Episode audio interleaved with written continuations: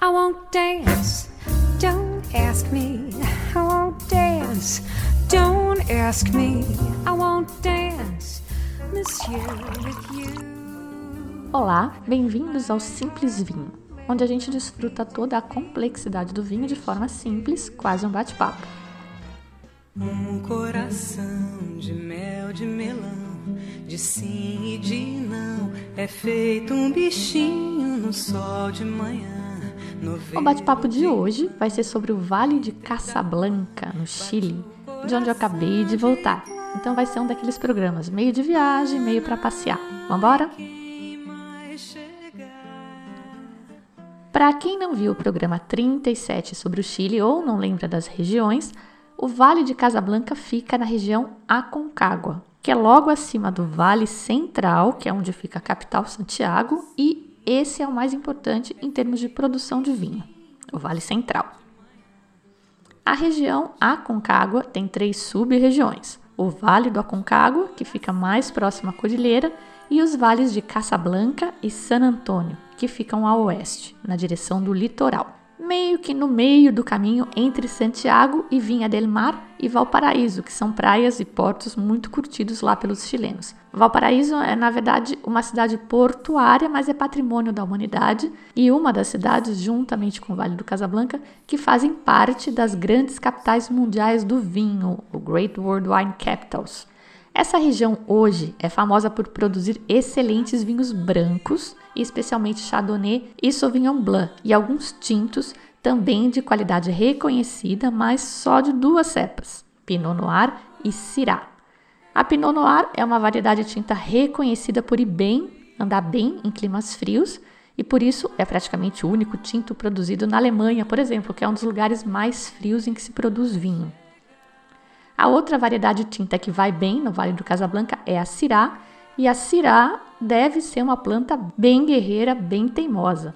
Se você lembrar no episódio sobre a dupla poda, a Syrah era, até então, a única variedade que a Epamig tinha conseguido fazer produzir numa escala economicamente viável lá em Minas. Ah, mas só tem essas duas variedades de uva tinta lá? Bom, lá só, por causa do frio que vem do mar do Pacífico acaba que o lugar nunca é exatamente quente. Até faz calor, tipo meio-dia, mas nem é tanto calor assim. E de noite a temperatura cai bastante. Bastante mesmo, passei frio lá.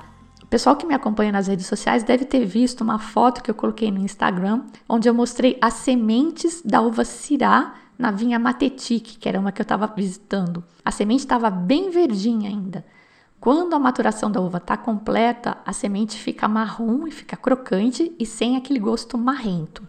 No Vale Central, eles já estavam colhendo as tintas, mas em Casablanca eles tinham recém acabado de começar a colher as brancas. Tem quase um mês de defasagem em relação às zonas mais quentes. Os produtores até têm vinhos de outras uvas, Tipo, na Matetic, eles me disseram que o importador holandês deles insistiu para eles terem Cabernet Sauvignon e Carmener, que são as mais populares no Chile, a primeira coisa que a gente pensa quando pensa em Chile, e eles até fazem, eles atendem esse produtor, mas com uvas trazidas da região central. Mesma coisa a Bodega Ré, que foi a outra que eu visitei que eu vou contar aqui. Eu aluguei carro no aeroporto e de lá já fui direto para Casablanca, é bem perto. Daria até para fazer bate e volta, mas além da preguiça, tem a gasolina, que lá é cara, praticamente o mesmo preço daqui de São Paulo, perto de R$ reais por litro, e ainda tem risco de pegar a estrada depois. Ainda mais que a regulação lá exige zero álcool no sangue. Ficar na cidade de Casablanca também tem os seus inconvenientes, porque a cidade é bem pequenininha e parada dá a impressão que eles estão meio que descobrindo ainda que podem e devem explorar o turismo enológico. Eu fiquei num bed and breakfast bem legalzinho, mas que foi meio que a única opção. Fora esse, só vi hotel em vinícola, que aí é outro nível, né? Uma outra opção é ficar mais para o lado de Valparaíso e Vinha del Mar, mas aí tem o mesmo inconveniente de pegar a estrada e vai precisar de carro. Apesar de ser pertinho, tipo a Rê ficava a 7 minutos do bed and breakfast que eu fiquei. Não chega a dar para ir andando e você vai acabar precisando ou de táxi ou de Uber. Eu deixo os detalhes desse hotelzinho que eu fiquei no post do programa. Um outro dificultômetro de ficar no Vale do Casablanca é jantar. A Andrea, que é a dona desse B&B que eu fiquei, ela disse que isso acontece porque eles, os chilenos, não têm o hábito de jantar. No fim da tarde, eles tomam um café com leite, pão, sanduíche e é isso. O lugarzinho mais legal que eu achei lá, que foi a própria Andrea que me indicou, é na verdade um wine bar. O cardápio é pequeno, não tem uma salada, não tem sopinha, mas tem algumas porções, empanadas e uns sanduíches gourmet bem interessantes. O melhor de lá mesmo é a carta de vinho, tudo vinho local e todos por taça. Muito vinho por taça a um preço médio de 15 reais a taça. E além de poder experimentar mais e variar, a taça também é legal para a gente beber menos e dar uma aliviada para o fígado.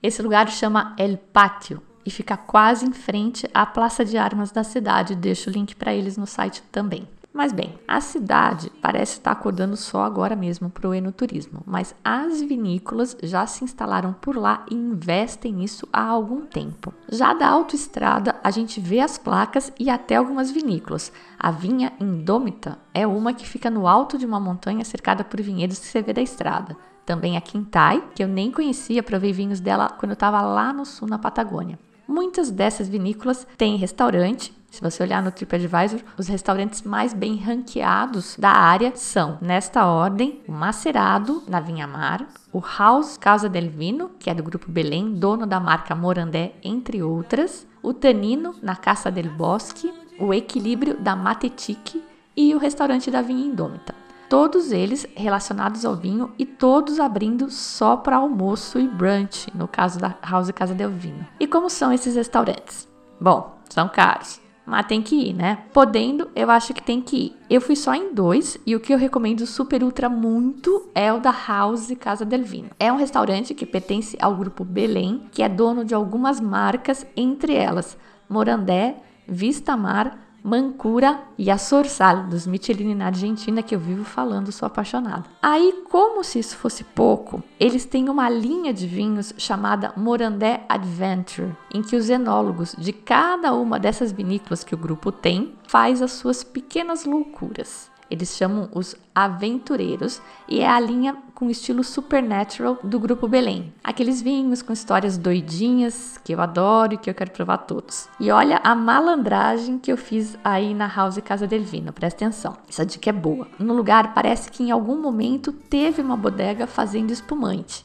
Então agora tem só uns tanques, umas máquinas daquelas de museu bem antigas para engarrafar, uns racks, mas é tudo meio que só para mostrar, fica aberto e está meio abandonado. Eles vendem a degustação que custa 13 mil pesos chilenos, que são mais ou menos uns 65, 70 reais. Não sei se tem algum tipo de tour, porque na verdade não tem muito lugar para fazer tour ali, e não sei as explicações que eles dão, mas esse valor inclui a degustação de três vinhos.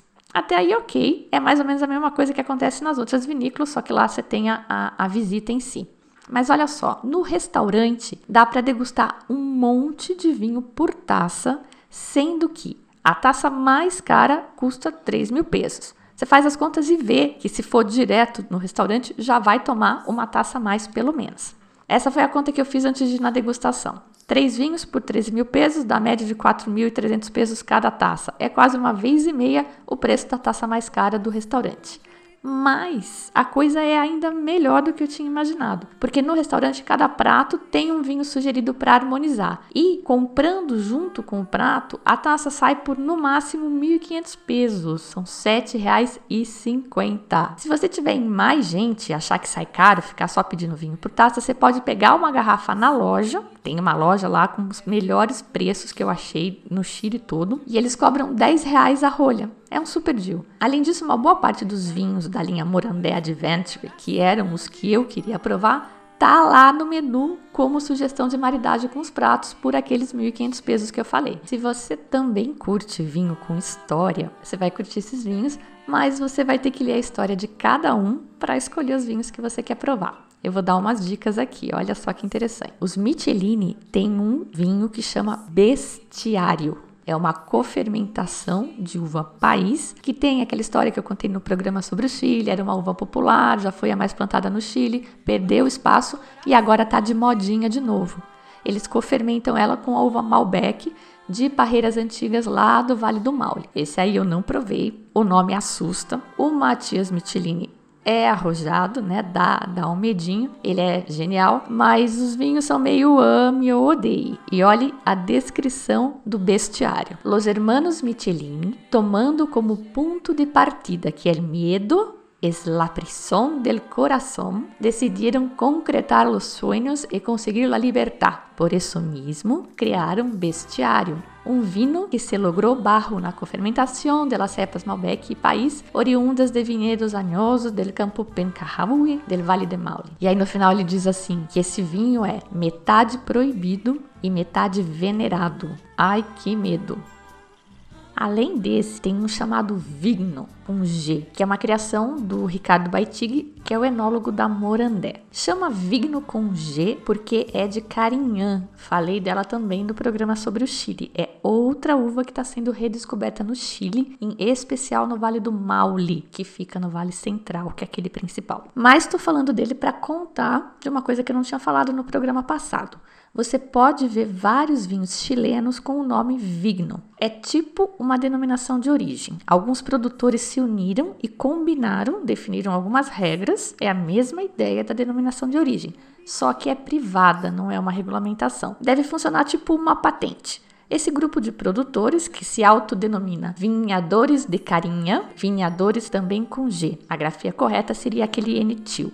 Esse grupo combinou essas regras e registrou o nome. Aí só pode chamar vinho se seguir as regras. E uma delas é que esse vinho seja pelo menos 70% de carinhã, de parreiras antigas de uma região específica que é muito seca e as uvas não podem ser irrigadas. A Morandé é uma das participantes deste grupo, mas são várias. A Rê, Bodegas Rê, que eu vou falar daqui a pouco, também tem um vinho. Enfim, a linha Adventure tem outros vinhos dos Michelini, vinhos de uvas raras como Petit Syrah, país, Sinsô, enfim, muita coisa diferente para conhecer e eu vou comentar só mais um aqui que chama Despechado que é termo em espanhol para desprezado. Agora a história. Esse vinho é da enóloga Daniela Salinas e ela resolveu fazer esse vinho com as uvas do vinhedo que tem ali em volta do restaurante da lojinha da House Casa del Vino. Ninguém dava bola para esses vinhedos, ficavam ali meio abandonados, desprezados, e daí o nome do vinho, Despechado é Pinot Noir, é super natureba, aquela história fermentação natural, em ovo de cimento, guardado nas ânforas de barro, as tais tinarras de greda, super modinha isso. Não tem madeira, então é bem diferente, não tem aquele tal caramelo que muita gente não gosta nos pinots. É mais ácido, é mais rústico. Não é, na verdade, nada demais, assim, não é um vinho que vai mudar a sua vida mas é um vinho com um conceito, com uma história. Você vai lá, come as uvas no vinhedo, que vão gerar esse vinho depois, enfim. Eu gosto dessas histórias. Meu marido é mais pragmático, então aí a gente forma uma dupla balanceada aí. Eu tava no céu lá na House Casa de Orvinho. O maridão também, porque os vinhos da linha Morandé, que é só Morandé, pelo menos esses que a gente conheceu, são bem concentrados e bem madeirudos, então tava todo mundo feliz. Mas eu comecei a contar o meu passeio de trás para frente, na verdade. Esse foi no meu último dia no Vale do Casablanca. E eu comecei falando dele para ligar na história que eu vou contar agora, que é do surgimento, da descoberta, digamos, do Vale de Casablanca, como uma região boa para vir. E quem, digamos, inventou o Vale do Casablanca foi Pablo Morandé, que não é o dono da vinícola Morandé, pelo menos não mais mas ele é o dono da Bodegas Re, RE, que eu visitei também e já andei colocando algumas coisas no Instagram. Muito bem, o Pablo Morandé, o pai, porque os dois têm o mesmo nome, o pai e o filho. O pai era enólogo na Conte Toro, começou a carreira lá nos anos 70 ainda Nessa época, a Conchitoro nem era esse monstro que é hoje, uma das maiores do mundo. E o próprio Morandé contou numa entrevista à revista Adega em 2016 como ele, entre aspas, descobriu o Vale do Casablanca. Então, escuta só, abre aspas. Nessa época, estava começando a Chardonnay mania nos Estados Unidos e no Chile não havia Chardonnay. Sabia que precisava fazer Chardonnay em algum lugar e comecei por Casablanca. Foi um acidente. Eu mesmo comprei as terras, pois estava convencido de que era o melhor lugar ou, ao menos, um bom lugar. Acreditava tanto que fui por minha conta. O tema de Casablanca foi extremamente valioso, pois todos os outros vales que se desenvolveram no Chile foram posteriores a ele. As pessoas perderam o medo de plantar em lugares desconhecidos. Hoje, o medo é bastante relativo, pois com a tecnologia se conhece o clima antes de comprar a terra. Há 40 anos isso não existia. E assim então ele iniciou o que viria a ser a Vinha Morandé em 1996. A história continuou sendo de muito sucesso. Ele foi eleito enólogo do ano em 96 e 97 por duas associações diferentes. Em 1999, a vinha Morandé foi escolhida Winery of the Year pela revista Wine Enthusiast e em 2002 pela Wine Spirits. Financeiramente, no entanto, a coisa não funcionou tão bem. Ele teve que acabar aceitando um sócio para injetar capital e no final acabou vendendo a parte dele, saindo da empresa em 2010, que ficou sendo então 100% grupo Grupo Belém, que é esse proprietário até hoje. É o que eu tinha falado, então a vinha Morandé não é mais do Pablo Morandé.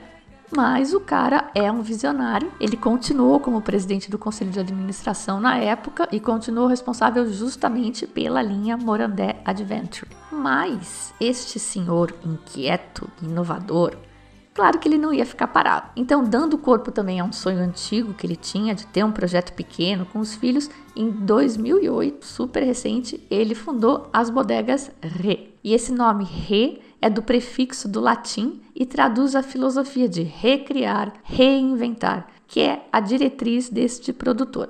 A ideia dele é fazer um vinho ancestral, aquele vinho do vovô que a gente já falou, mas sem abrir mão de tudo que a ciência já aprendeu e já conquistou até hoje. Tecnologia é uma coisa que eles não curtem muito lá. Eles preferem fazer tudo artesanal, manual, como o vovô fazia antigamente, mas com todo o conhecimento que se tem hoje. É um natureba antenado. Ele é supernatural. Vou comentar então algumas das pérolas nascidas dessa filosofia dele e vamos ver se vocês apaixonam no tiozinho que nem eu. Então ele usa muita tinarra de greda, que é a ânfora de barro que está super na moda agora, mas que na verdade é um dos artefatos mais antigos usados na vinificação. Ele usa levedura nativa, claro, a tal da mínima intervenção, madeira só velha para não deixar gosto marcado, muita fermentação em barrica e até aí é meio o manual básico do natureba, mas este não é um natureba básico. Ele faz muito corte bizarro,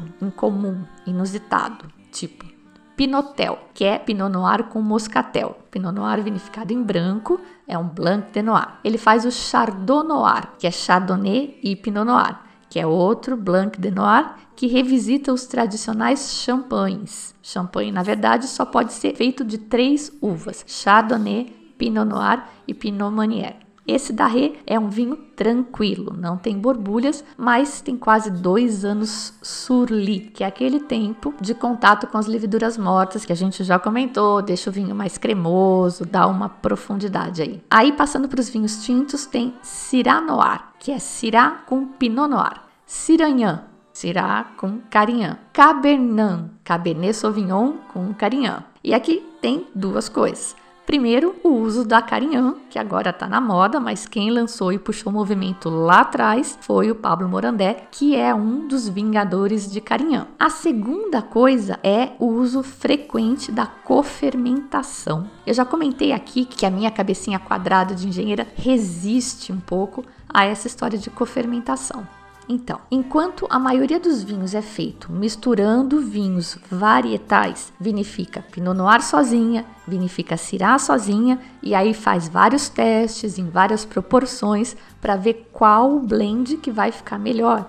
Na cofermentação, cara mete tudo dentro do tanque, Syrah, Pinot Noir, quem mais vier, fermenta tudo junto e meio que seja o que Deus quiser. Eu não entendo bem por que diabos um enólogo vai preferir fazer um vinho assim contando com a sorte, sem ter certeza do resultado, sendo que ele podia fazer os vinhos separados, bem bonitinhos, cada um na sua temperatura de fermentação ideal, com o seu tempo de maceração ideal, seu tempo de colheita ideal, a maturação das uvas é muito particular em cada variedade, em cada local. Tipo lá em Casablanca, eles nem plantam Carmenère e Cabernet Sauvignon, que são uvas emblemáticas do Chile, porque lá elas não amadurecem por causa do clima. Então, por que cofermentar? Claro que cada enólogo vai ter as suas razões para fazer as escolhas que faz. O Num lá da Chiapella era aquela filosofia de uma energia única do universo. Na RE, eles me deram dois motivos. Primeiro, a cofermentação é alinhada com a filosofia deles de redescobrir os vinhos ancestrais dos vovozinhos. E antigamente não tinha o conhecimento atual para diferenciar as cepas, as variedades das uvas. Eles fermentavam tudo junto. No próprio Chile foi só agora, em 1980, que eles descobriram que o merlot que eles faziam era cofermentado com carmener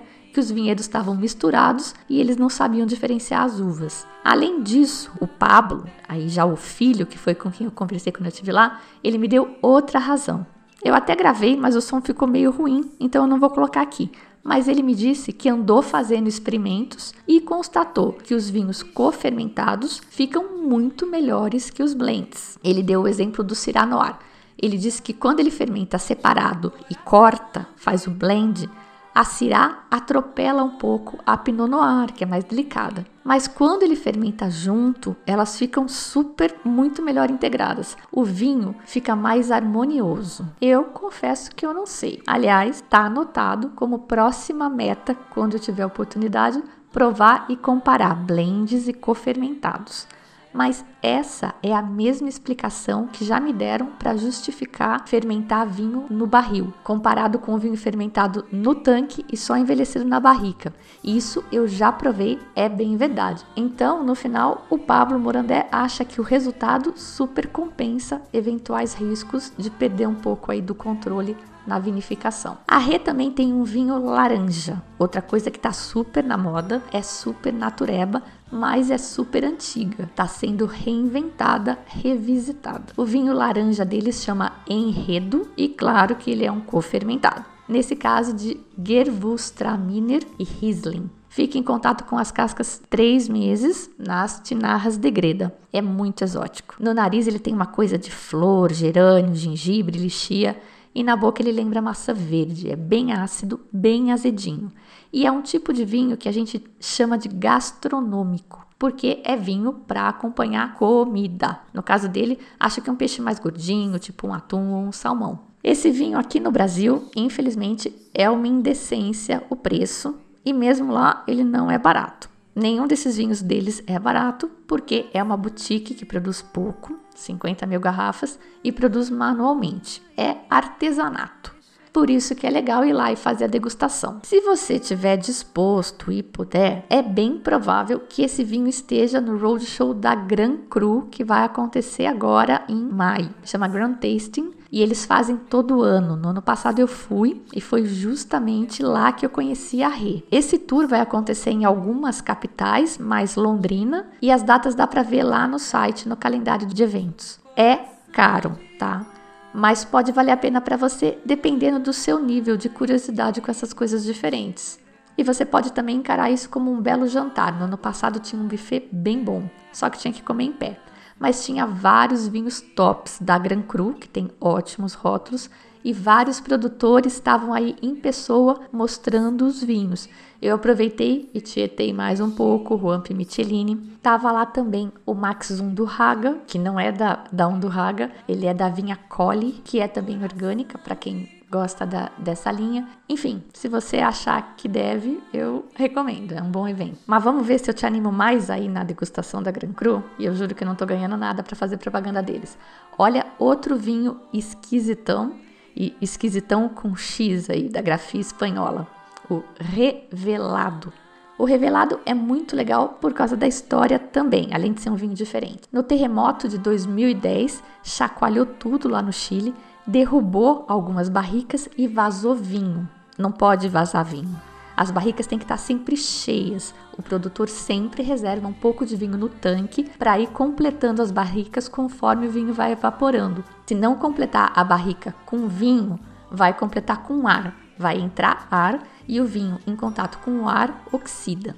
Mas se ele ficar lá paradinho, sem mexer, ele não vai oxidar totalmente porque cresce uma levedura na superfície do vinho e que acaba protegendo o vinho que fica embaixo de oxidar completamente. Essa camada de levedura chama em espanhol velo de flor. E esse é o processo utilizado na produção dos famosos jereces, ou xerez ou cherry, que é uma denominação de origem do sudoeste da Espanha, lá na Andalucia, especialmente numa cidade chamada justamente Jerez de la Fronteira, lá perto da fronteira com Portugal. A gente já falou um pouco de Jerez, tem uma definição no ABC do Simples Vinho no site. Então, esse vinho da Ré, que o terremoto fez crescer o velo, era um Pinot Noir vinificado em branco e queria ser espumante. Quando eles viram o que tinha acontecido, eles a princípio ficaram tensos, ficaram com medo de perder vinho, e para eles, que são pequenos, cada barrica faz falta, são 225 litros em cada barrica. Mas aí veio o lance de gênio, a sacada.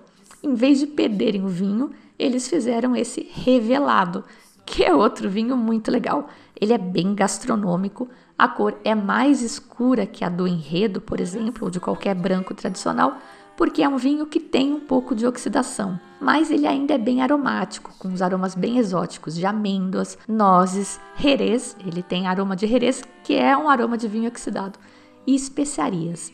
Na boca ele é azedinho, ele tem volume e ele é muito diferente de tudo inclusive do próprio Jerez, porque o Jerez é bombadão de álcool, ele é pesado. E esse vinho do Morandé ainda não é um vinho de tomar na piscina, né? É um vinho gastronômico que pede comida, mas nem de perto se compara a um Jerez. A maridaje tradicional de Jerez é com ramon crudo ou presunto ibérico, mas o meu eu trouxe uma garrafa que foi o máximo que eu consegui negociar aqui com o chefe e eu já mandei bala, já foi. O meu eu maridei com pizza de abobrinha com queijo de cabra e ficou dos deuses, muito louco. Bom, detalhes sobre a Rê e outros vinhos deles que eu degustei por lá e como visitar estão num post desses posts escritos lá na seção de vinho por taça no site. A Rê não tem restaurante, pelo menos até agora não tem, mas se agendar, eles oferecem um brunch. Você pode fazer a degustação com o brunch. Nessa viagem, eu fui em mais uma vinícola, só mais uma, porque a gente tenta equilibrar. Claro que eu queria ir em todas, mas tudo de uma vez para mim não rola. Então, muito bem. A disputa foi apertada, né, para ver qual era a única outra vinícola que eu iria. Mas a minha escolhida dessa vez foi a Matetique. E por que que eu escolhi a Matetique? Bom, porque sim, é assim que a gente faz escolhas, né? Eu conheci o Sauvignon Blanc deles, gostava bem e eles me atenderam super bem, o que nem sempre acontece. Eu sempre entro em contato antes para tentar fazer uma visita mais profissional, tentar fazer uma entrevista para o blog e eles, no caso, foram super atenciosos. Ainda mais porque eu fui numa época complicada, que é a época de colheita, né? É a época mais frenética nas vinícolas.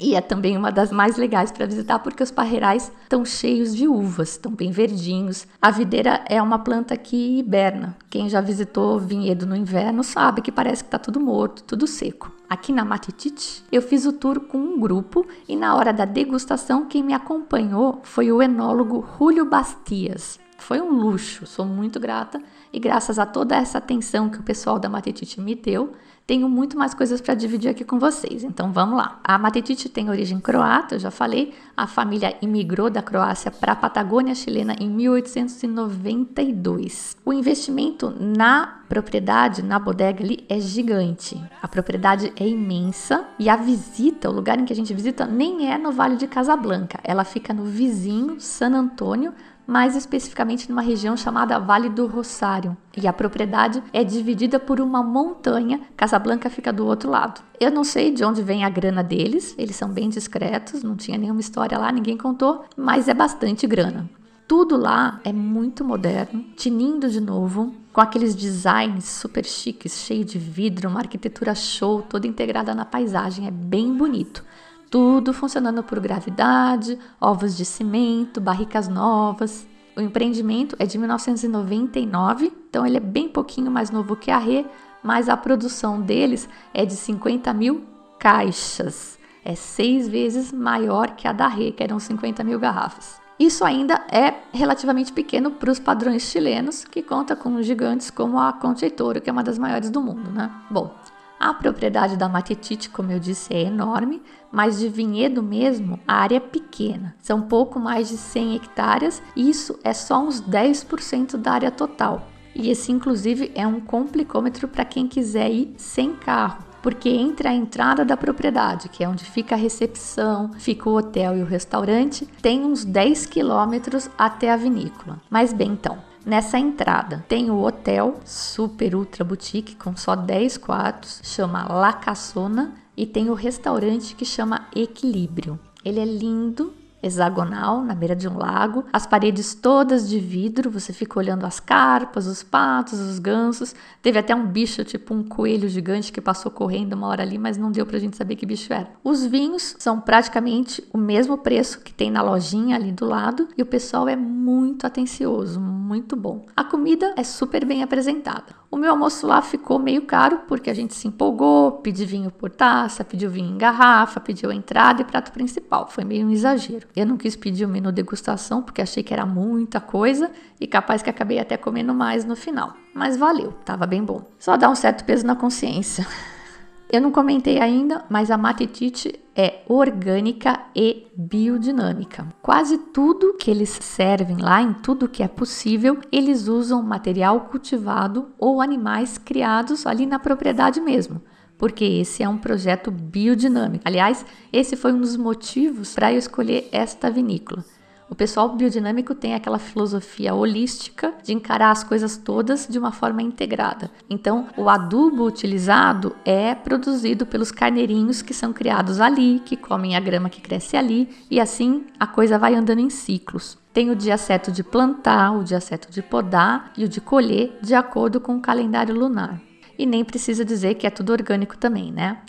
É quase tudo fermentado com levedura natural. E se você não lembra ou não conhece bem os conceitos de orgânico, biodinâmico, natural, vale revisitar o programa 17, Vinho Paz e Amor, e ainda também a entrevista com o Zenker no programa 28. Ou só conferir no ABC lá no site, tem um resumo lá. Na vinícola, como eu disse, eu fiz o tour com um grupo de americanos que estava visitando e é tudo muito bonito. Esses tours têm uma degustação depois no jardim coberto ali na frente dos tanques. Você pode escolher degustar a linha de entrada, que chama Corralilho, que é um curral pequenininho, ou a linha superior, que chama Eque. E para quem não sabe, na verdade, em espanhol, Eque a gente fala Ecu. E o coitado do enólogo ficava todo embananado na hora de falar. Às vezes ele falava Eque e aí ele corrigia para Ecu e aí teve uma hora que eu perguntei para ele, eu falei, mas meu, você é brasileiro? Por que, que você fica corrigindo para EQ? E aí ele me explicou que ele veio no Brasil fazer uma daquelas apresentações de vinho e o pessoal falou para ele não chamar de EQ, chamar de EQ. Não sei quem foi que falou isso para ele, mas achei meio caipira, né? Enfim. O nome do vinho é EQ, gente. Não vejo motivo para drama. As letras são E e Q de equilíbrio. A linha Corralijo é a linha de entrada deles, mas de entrada não tem nada não, tá? O vinho já é bem bom. A diferença, ou as diferenças, são que no Corralilho os vinhos são mais leves, mais frutados, mais ácidos, mais aromáticos. E a linha EQ é mais complexa, mais densa e também tem mais madeira. Eles aqui usam bastante madeira, madeira nova e francesa, mas nenhum dos vinhos para mim tinha uma madeira muito marcada, muito desbalanceada não, tava tudo muito redondinho, bem na medida. Essa diferença entre os vinhos, além das concentrações pela redução de rendimento nos vinhedos, que é a linha de pensamento mais comum que eu vejo por aí, embora o Marco Antônio da Valmarino tenha contado pra gente que ele tem outras ideias a respeito. Lembra? Quem não ouviu esse programa, recomendo muito, é um dos meus preferidos, o programa Só que não, número 34. Então, além de ter o rendimento mais baixo, que em consequência concentra os sabores das uvas e, portanto, dos vinhos, tem os solos que são diferentes. No geral, os vinhedos da, da linha Curralillo são ali do Vale de San Antônio, no Vale do Rosário. E os vinhedos da linha Ecu vêm da parte da propriedade que fica do outro lado da montanha, que já é Casablanca. Tem mais influência marítima, é mais frio. Já no caso dos cirás, eles são todos dos vinhedos que ficam ali em volta da vinícola mesmo, mas os solos mudam. Eles têm até uma maquete lá para explicar esse lance dos solos, que para mim é sempre um super mistério. Até tirei foto, tá lá no post do programa. Para o Cirá, só para o Cirá, eles têm daí três linhas: a Curralilho, o Ecu e o Matetite, que é mais profundo ainda, ele é mais longo, é mais sedoso. Tem muito, muito, muito tanino, mas é um tanino muito fino, muito redondo, bem legal, gostei muito. Lá na Matetite, eles seguem bem essa escola francesa clássica que cada lote, às vezes cada fileira de parreiras, produz as uvas para um determinado tipo de vinho. No caso do Ecu e do Matetite, eles têm até dois clones distintos de Syrah que geram vinhos com características um pouco diferentes. Ele me explicou que o clone 174 gera mais aromas e picor e o clone 470 mais textura. E eles são vinificados em separado e depois misturados. Então, olha que legal. Aí você compara isso com a opção pela cofermentação do Morandé, que fermenta variedades diferentes juntas. Na Matetite, eles fermentam clones distintos de uma mesma variedade, será nesse caso, em separado. Então daí a gente já vai vendo que não tem nada absoluto. Cada enólogo estuda e encontra a sua forma de trabalhar e a gente vai ter mais coisas mais interessantes para experimentar. Bom, a descrição dos vinhos bem detalhadas, todos os vinhos tá lá no post na seção por taça do programa. Lá na Matetite, eles produzem os vinhos com as uvas pelas quais a região de Casablanca ali é famosa e tá ficando cada vez mais famosa. São uvas brancas, Riesling, Gewürztraminer, Sauvignon Blanc e Chardonnay e as tintas de clima frio, Pinot Noir e Syrah, que é a tinta vedete da região e da bodega. A pedido do importador holandês deles, eles passaram a fazer também um Carmener e um Cabernet Sauvignon, eles estão na linha Corralilho, mas eles têm que trazer essas uvas de outras partes, porque ali nesta região as uvas não amadurecem, é muito frio para elas. Em clima quente a gente já viu que a Cabernet Sauvignon é a última cepa a amadurecer, às vezes mais de um mês depois de outras cepas em locais semelhantes. Na Matetite, a Carmener vem então do Vale do Colchagua e a Cabernet Sauvignon vem do Vale do Maipo, ambos no grande e fértil Vale Central chileno. Outra curiosidade, eles são naturebas, né? Então eles fermentam quase tudo com leveduras nativas, menos o Sauvignon Blanc e a Carmener. Sabe por quê? Eu perguntei. O Carmené, ele disse que eles não sabem o que tem. E aí eu interpretei que eles compram a uva e que eles não têm controle. Já o Sauvignon Blanc, ele me explicou que é porque esta uva tem que fermentar numa temperatura muito baixa. É uma questão técnica, eles mantêm mais baixa para ser mais lenta e preservar os aromas. E nessa temperatura mais baixa, a levedura nativa não dá conta de fermentar, então eles precisam inocular. É o termo que a gente diz inocular, que nem vacina. Bom, vinhos ótimos, aquele Sauvignon Blanc com aquela nota de lixia que tem muito nos Sauvignons Blancs chilenos e eu gosto muito. A visita ótima, lugar zen, super recomendável. Descrições detalhadas dos vinhos e das visitas estão lá no post no site. E eita que esse programa ficou longo, mas era muita coisa para contar. Então eu vou deixar para falar de Santiago junto com a parte de turismo desta minha viagem lá na Patagônia. Vou falar de compras lá também, mas já vou adiantar uma dica aqui. Nas bodegas, essas que eu fui pelo menos, os preços foram sempre melhores do que o que encontrei na cidade, especialmente na Morandé. Free shop, nem pensar. Ele só tem aqueles vinhos mais famosos e os preços não compensam, a menos que você pegue uma daquelas promoções, tipo leva 4 e paga 3. Mas aí sabe Deus o que é que vai estar tá em promoção quando você for, não dá para confiar, né? Ou também você pode usar as compras no free shop para não estourar a franquia da bagagem ou se você não quiser despachar. E aliás, uma dica super quente que eu aprendi lá. Se for voo direto, mesmo sendo internacional, pode trazer na bagagem de mão até 3 litros que são quatro garrafas de 750 ml. Quem me disse isso foi a funcionária da Latam no check-in. Ela até me aconselhou a levar as garrafas na mão, mas eu despachei assim mesmo e chegaram todas intactas. Já despachei caixa algumas vezes, nunca quebrou nada. Bom, prometo que não vou demorar para publicar esse próximo programa com as dicas de compras. E se você gostou deste programa, pode se interessar pelos outros que eu fui citando ao longo da conversa ou outros temas. Tem muito material lá no blog, tanto para quem está começando agora, como também temas mais avançados para quem já curte há mais tempo e está buscando mais, quer ir mais fundo. Vale também passar lá no site, na seção por taça, e conferir o calendário de eventos. Falei do Grand Tasting da Gran Cru, mas agora em abril começam os eventos de vinhos e tem vários vindo por aí, inclusive o lançamento do Guia Descorteados 2018. É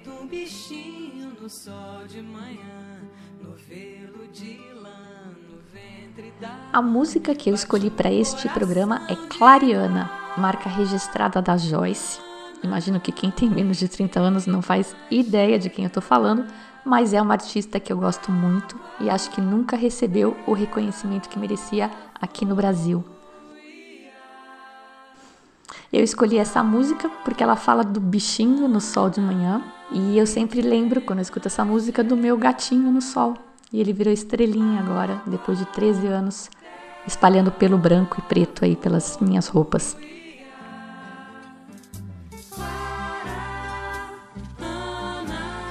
Na abertura, como sempre, você ouviu Jenny Murray e Michael Bublé com I Won't Dance. Eu sou a Fabiana Knossaisen e vou ficando por aqui com um simples vinho. Tchim, tchim.